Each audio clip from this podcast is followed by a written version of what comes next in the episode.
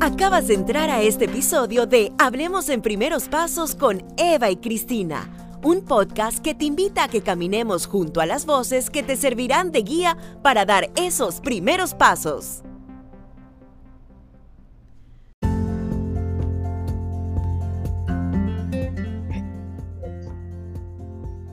Hello, hello a todos nuestros oyentes, bienvenidos a otro episodio de nuestro podcast Hablemos en Primeros Pasos con Eva y Cristina.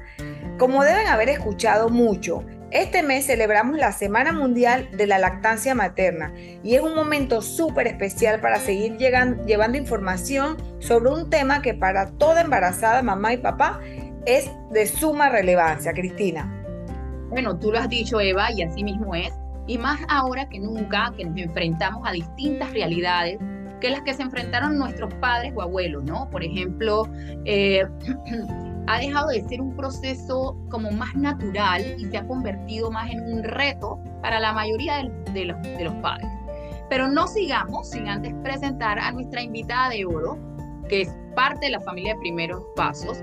No le gusta que le digan Magister, pero al César lo que es del César. Con nosotras, Yajaira Wagner, promotora, especialista en lactancia materna. Bienvenida, Yajaira. hola, hola. Un gusto estar aquí con mis amigas de Primeros Pasos. Eh, nos une algo en común y es que necesitamos, nos, nos, nos, encanta ayudar a las mamás y necesitamos dar conocimiento. Es que felicidades por esta iniciativa y bueno, encantada de estar con ustedes. Bueno, Yajaira, bienvenida. Como dice Cristina, tú sabes que tú eres parte de la casa. Pero bueno, antes de entrar en materia, como siempre decimos, quisiéramos recalcar sobre la importancia que tiene la lactancia materna, sus beneficios tanto para la madre como para el bebé. Háblanos un poquito de la importancia de la lactancia materna, Yajaira. Mira, y me encanta que digan para la mamá y el bebé, porque, bueno, recientemente se celebró la Semana Mundial de Lactancia Materna pero como bien lo, lo, decimos, para los que nos apasiona educar y dar conocimiento es más que una semana. Eh, se trata de siempre estar dando información sobre lactancia. Y siempre escuchamos los beneficios para el, bebé, eh, que eh, tiene lactoferrinas, inmunoglobulinas, eleva el sistema inmune, que no hay leche que sea igual o que se iguale a la leche materna pero también en ciertas ocasiones se olvida mencionar los beneficios que tiene para la mamá, y no solamente la mamá, Eva y Cristi, sino para la familia. Y creo que más en estos tiempos, ¿por qué? Te voy a mencionar algunos. Voy a comenzar con los beneficios para la mamá. Gracias a las hormonas de la leche, la oxitocina, se provoca una contracción uterina, lo que promueve eh, desinflamar el cuerpo postparto. Y ese es, por eso quiero comenzar por esta parte. El, cuerpo queda con una inflamación a nivel del uterino y esto es una acumulación de coágulos que se llaman loquios. Y estos coágulos son expulsados gracias a las contracciones que se mantienen en el útero por la, la exposición al seno al bebé y por la producción de oxitocina. Entonces, a mayor cantidad de leche que producen, a mayor exposición al bebé, mayor contracción. Y por eso que las mujeres este tiempo de recuperación postparto lo hacen en menos tiempo si eres lactancia materna exclusiva porque eliminas estos bloqueos. Eh, hay que resaltar que la mamá después del parto tiene un sangrado que no es menstruación, sino que es, son estos coágulos precisamente.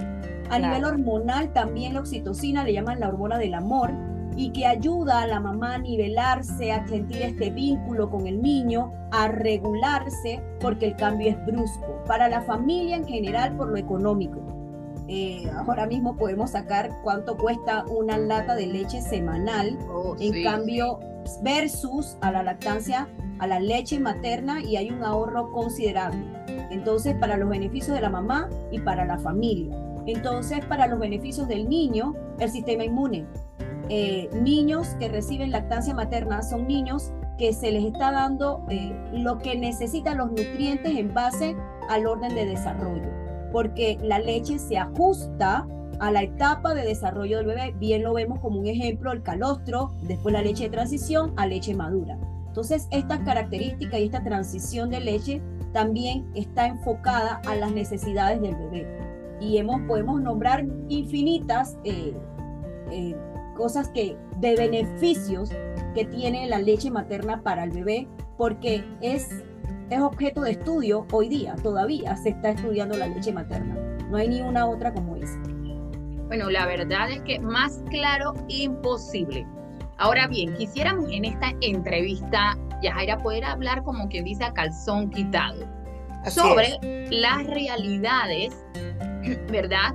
Que tanto por experiencia como por testimonios de muchas madres que nos han compartido, son como los puntos más difíciles o las dudas más comunes sobre el tema y que seguro a ti como asesora te llegan estas inquietudes, ¿no? Eh, pasa que se tiende a romantizar la lactancia haciéndola ver que es fácil, que no se va a tener ninguna dificultad en el camino. Sin embargo, cuando llega la realidad nos encontramos en situaciones que no logramos manejar Vamos a mencionarte algunas para que nos puedas comentar al respecto. Eh, arrancamos con algo que se escucha mucho. No logro prolongar la lactancia materna porque no me sale lo suficiente. Ok, y es importantísima esta pregunta porque según la OMS, eh, la lactancia materna debe durar mínimo seis meses, máximo dos años y más pero lastimosamente en los últimos 10 años no hemos podido alcanzar un porcentaje eh, mayor a 32% en Latinoamérica. Creo que nada más subimos en 32 a 34%. Y siempre el denominador común es que cuando comienzan a trabajar la producción baja. Y es que tenemos que tener en cuenta que a mayor exposición de leche, como eh, mayor exposición de extracción o succión, ya sea del bebé o del el extractor, mayor producción de leche va a tener. Y también hay que tener en cuenta que hay características en nuestro cuerpo y características que se van a presentar en el bebé en cada pico de crecimiento. Y una de esas donde más abandonan las mamás es el pico de crecimiento o la crisis de la lactancia de los tres meses. Porque la característica, el cambio a nivel corporal, a nivel de nuestros senos, es que están más blandos. Y la mamá de una vez relaciona el hecho de que ya no estoy produciendo. La producción no tiene que ver solamente con que me sientan los senos duros como al principio.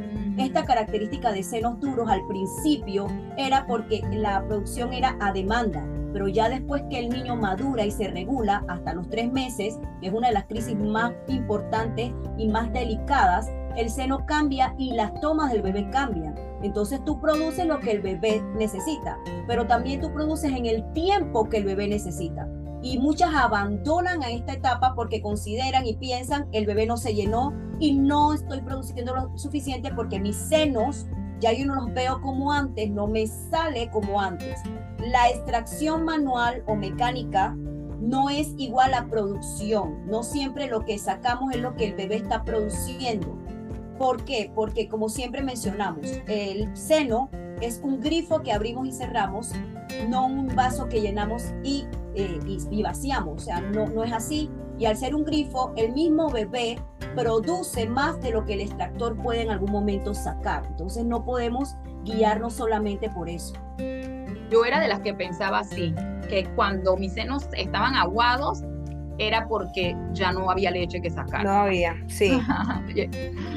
Digo, Cris, lo que pasa es que también la información que hay ahora sobre el tema de lactancia es súper, pero súper asertiva, porque en los tiempos nosotros, digo, sin tirar la cédula, como decimos nosotras acá, eh, no había tanta información. O sea, yo pienso que ahorita hay tanta información positiva que, que, digo, en verdad las mamás tienen mucho más guía que en los tiempos de nosotros. Pero bueno, vamos ahora con otra realidad, Yajaira, y se trata un poquito de la parte emocional.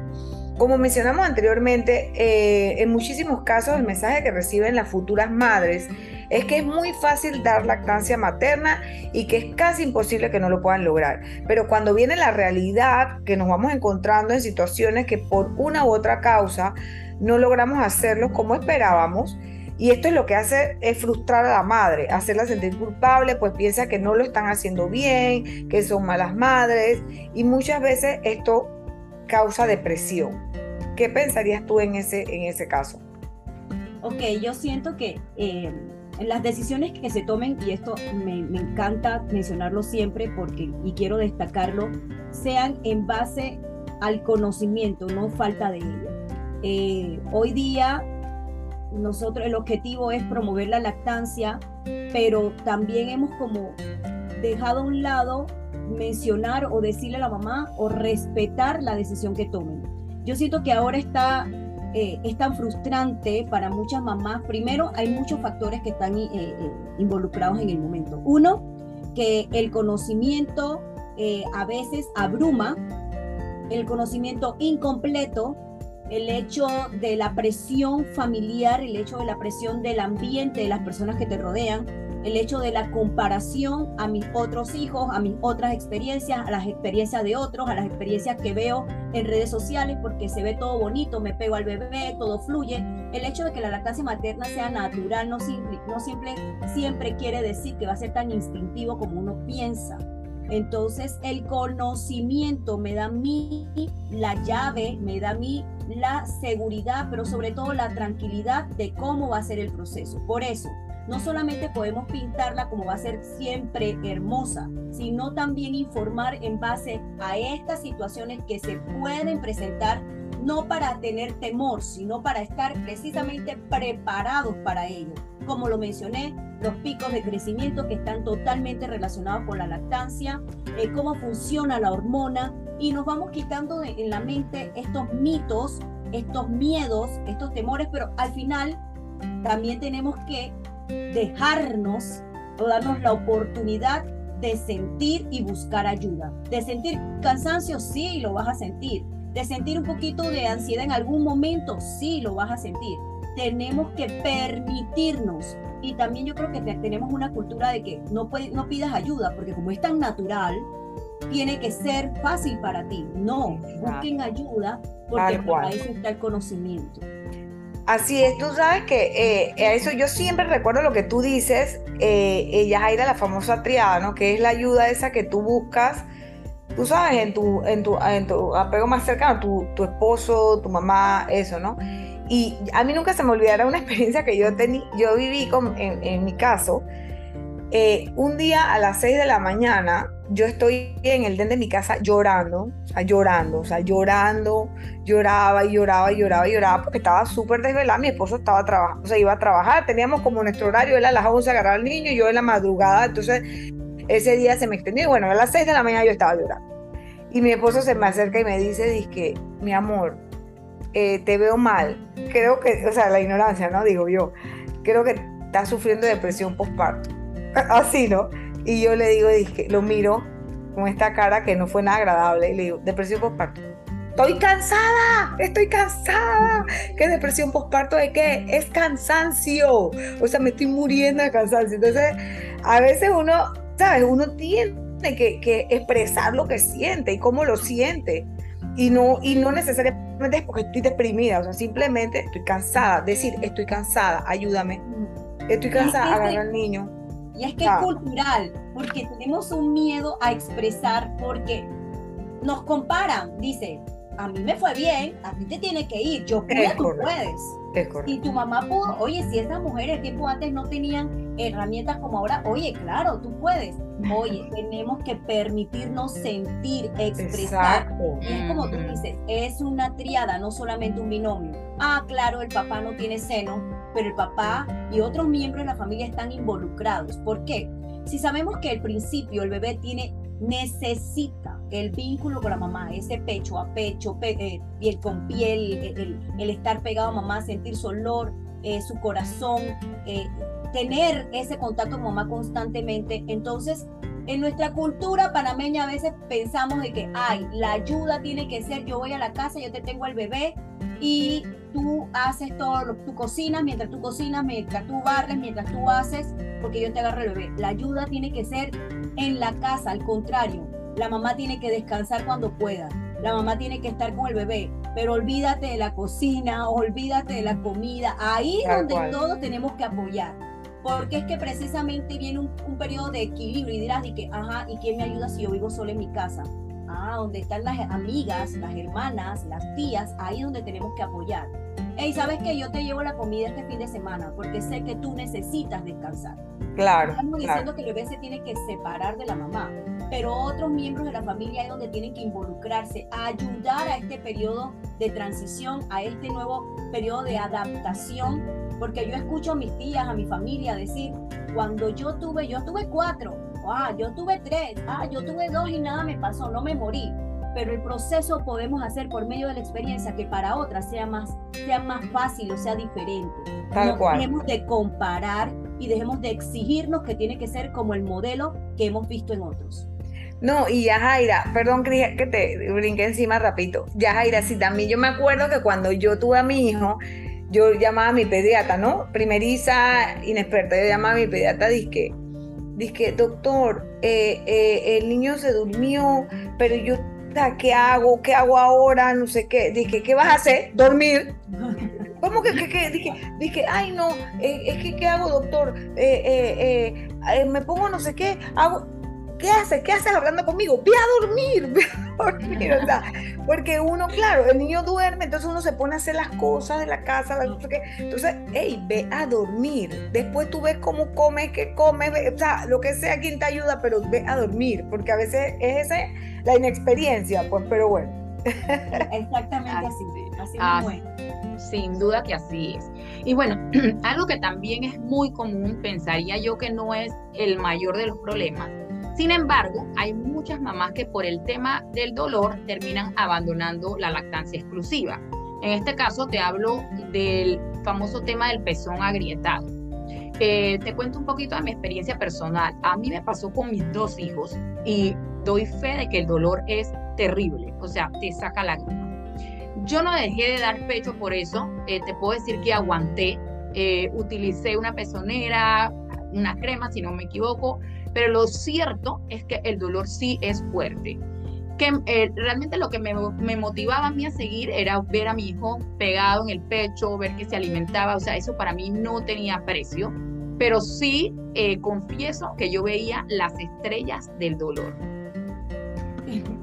Y, es un caso muy común. Y precisamente el conocimiento nos permite conocer, vaya la redundancia, conocer cómo trabaja nuestro cuerpo. Mira, no siempre las mamás necesitan lubricar el pezón.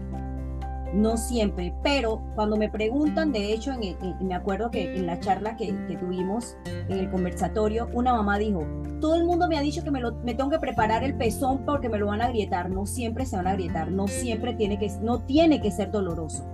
Uno, la lactancia no debe doler cuando se está dando el pecho. Debe ser una mala colocación o, o una, porque tenemos que conocer cuál es la postura correcta para el bebé y para ti, ¿no? Muchas está relacionada con que el bebé no está cómodo, tú no estás cómoda, por eso el bebé el enganche, el agarre no es el correcto y provoca dolor al momento de succión. Entonces hay que cuidar mucho la, la- cómo se coloca el bebé.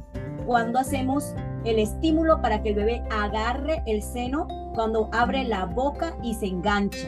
Entonces, si lo tenemos bien puesto, se evita que se agriete el seno. Ahora, es un caso común, no siempre tienen a un asesor al lado. ¿Qué puedo hacer?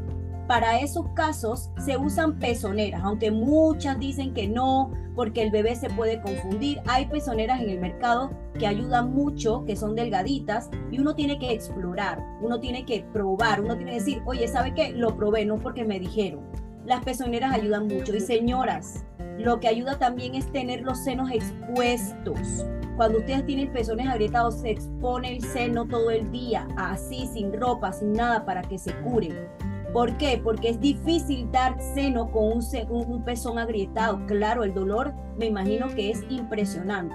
Y quiero destacar, sé que la pregunta iba guiada como cómo lidiar con el dolor, pero también quiero destacar el hecho de que si el pezón está agrietado con sangre, porque hemos escuchado muchas veces, ¿se pone leche? No, no usen la leche materna, porque si está abierto se tiende a infectar.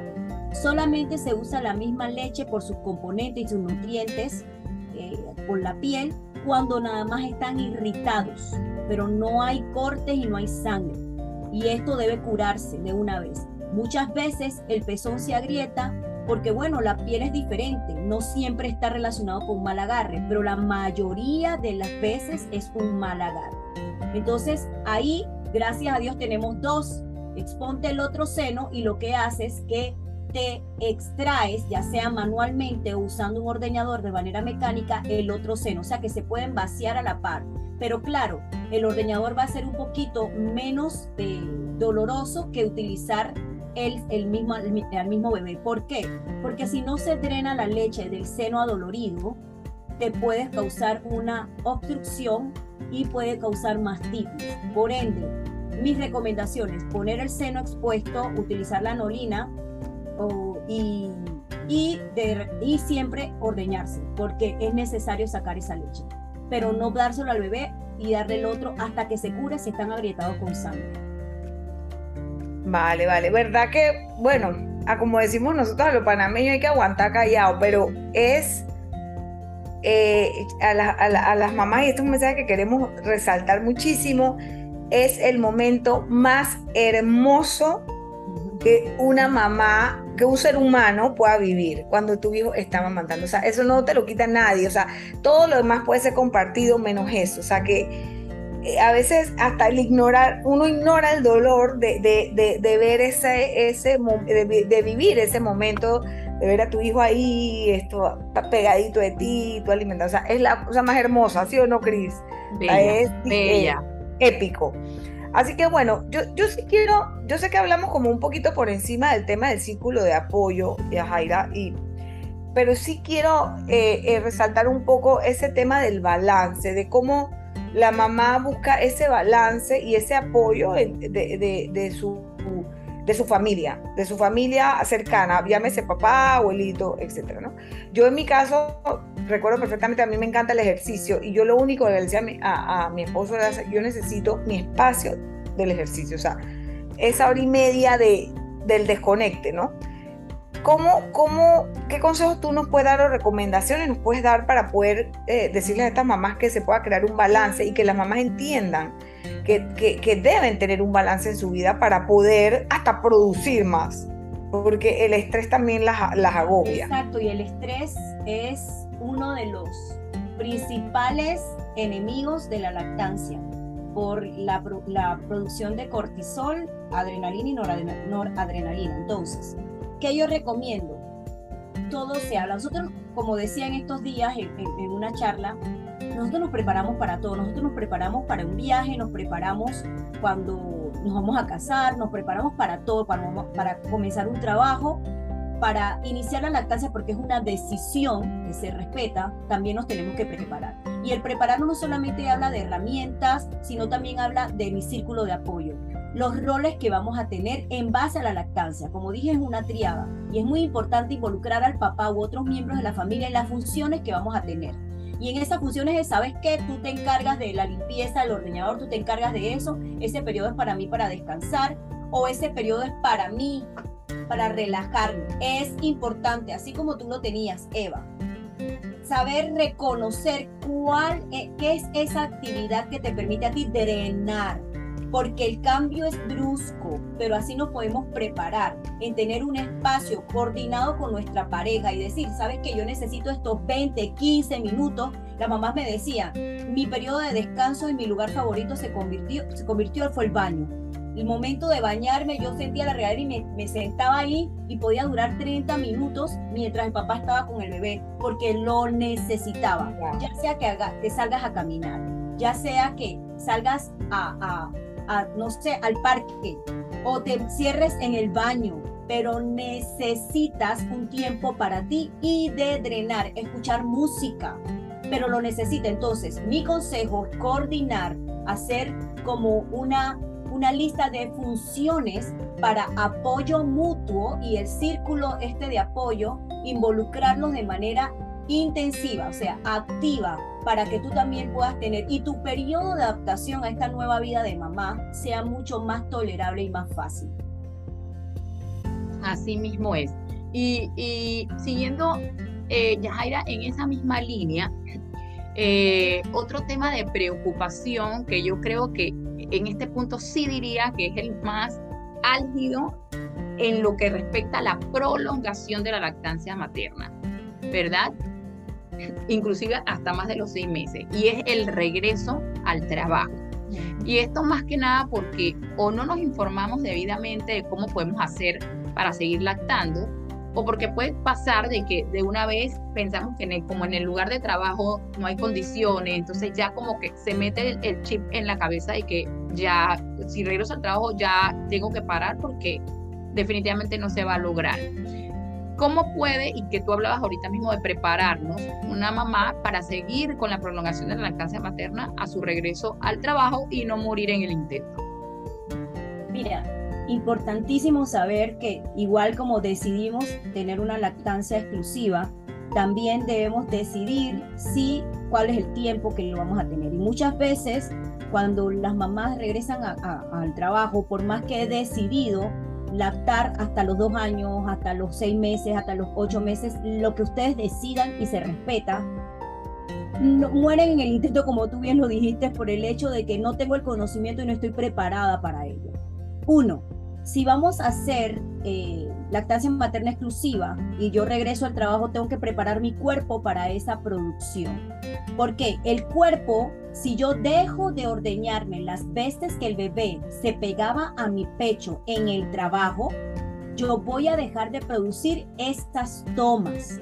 ¿Por qué? Porque el organismo es sensible y va a decir, ah, yo te estoy produciendo porque tú en una ocasión me pediste que esta es la demanda del bebé, y ahora tú no lo estás utilizando. Entonces se activa el factor inhibitorio de la, de la leche y ¡boom! Porque hay, eh, hay conductos llenos de leche y como no salió esa leche, se activa eso y deja de producirse. Entonces, es importante que se mantenga el ritmo de ordeño las veces que el bebé se exponía al seno. Si yo estoy en el trabajo y mi bebé durante mis horas de trabajo se pegó al seno cuatro veces, yo tengo que ordeñarme a veces y tengo que mantener producción.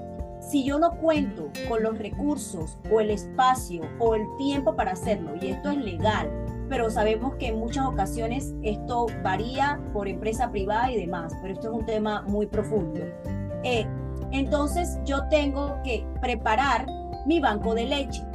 El banco de leche es una reserva. Si yo no puedo ordeñarme las veces que el bebé tomaba, yo voy a bajar producción. Ah, pero yo puedo tener un banco de leche, una reserva para poder hacerle frente a esas tomas o esa demanda del bebé. ¿Y cómo lo pueden hacer? De 15 a 20 días antes. ¿Cuándo se hace un banco de leche si decides hacerlo? Después del mes de nacido, porque ya se ha instaurado la lactancia. Mes, mes y medio prácticamente después que viene el primer pico de crecimiento, que es aproximadamente los 15 días y el otro a los 45 días. Ya han pasado estos dos picos de crecimiento y se puede comenzar a hacer un banco de leche porque es mi reserva. Sea cual sea mi situación en el trabajo y no puedo mantener este ordeño, yo comienzo un banco de leche y eso lleva otro entrenamiento que es importante tener el conocimiento para hacerlo. Buenísimo. Así es, así es, Yajaira. Bueno, de verdad, Yajaira, que eh, es importante que podamos hablar de las realidades más, más que nada con el objetivo de prepararnos debidamente y encontrar caminos y soluciones. Eh, porque si bien es cierto que no es una tarea fácil, tampoco es que es imposible. Así que yo pienso que con información y apoyo de las personas correctas eh, y las herramientas también, Yajaira, podemos producir o sea, podemos hacer una lactancia materna efectiva y exitosa y prolongada, por supuesto. Así es. Así que, em, bueno, Yajaira, eh, Cris. Sí, este, yo no sé si para cerrar, Yajaira, quieras eh, darnos como tu mensaje final que le quieras dejar aquí a todos nuestros oyentes. Sí, yo quiero destacar en, esta, en este tiempo que es de suma importancia, como decía al principio, aceptar el proceso.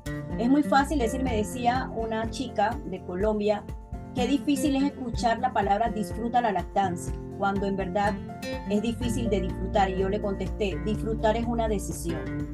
Eh, yo decido disfrutar pese a cualquier situación que se presente. Entonces, es una decisión que se toma. Disfruten el proceso y como es un proceso, es, un tiempo para adaptarse, es un tiempo para producir, es un tiempo para dar respuesta a muchas cosas, es un tiempo de conocimiento.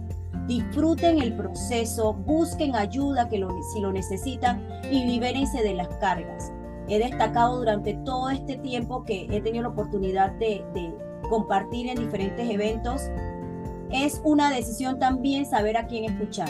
Yo tengo que hacer dieta, así como hacemos dieta para cuidar nuestro organismo, tenemos que hacer dieta para cuidar nuestras emociones y nuestra mente. Decide qué es lo que entra a tu cabeza, qué es lo que entra a, tu vida, porque mucha exigencia y mucha frustración viene de lo que oímos, de lo que vemos.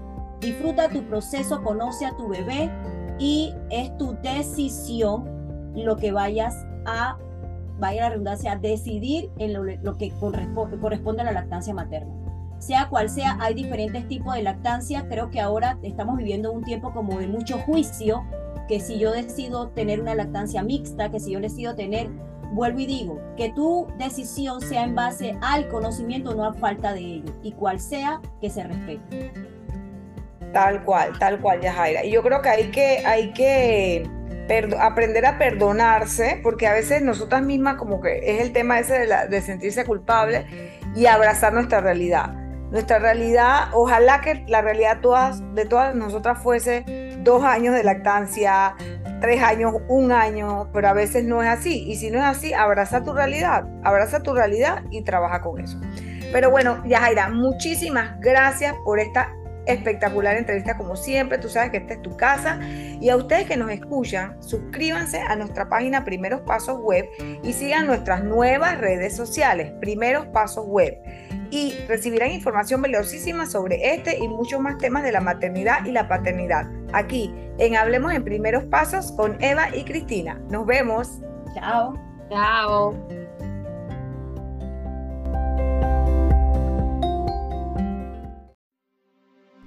Puedes encontrarnos en redes sociales como arroba primerospweb en Instagram, Twitter y Facebook y suscríbete a nuestra página primerospasosweb.com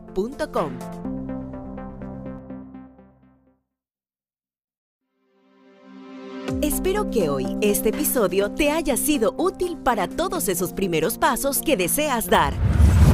Te recordamos que puedes ser parte de nuestros suscriptores y tener este y más temas relacionados a crianza, familia y fertilidad, accediendo a primerospasosweb.com y así unirte a nuestra comunidad digital. Recuerda compartir este episodio con algún amigo, conocido o familiar que sepas que le aportará en su vida. Y recuerda que te esperamos de vuelta en nuestro podcast. Hablemos en primeros pasos con Eva y Cristina.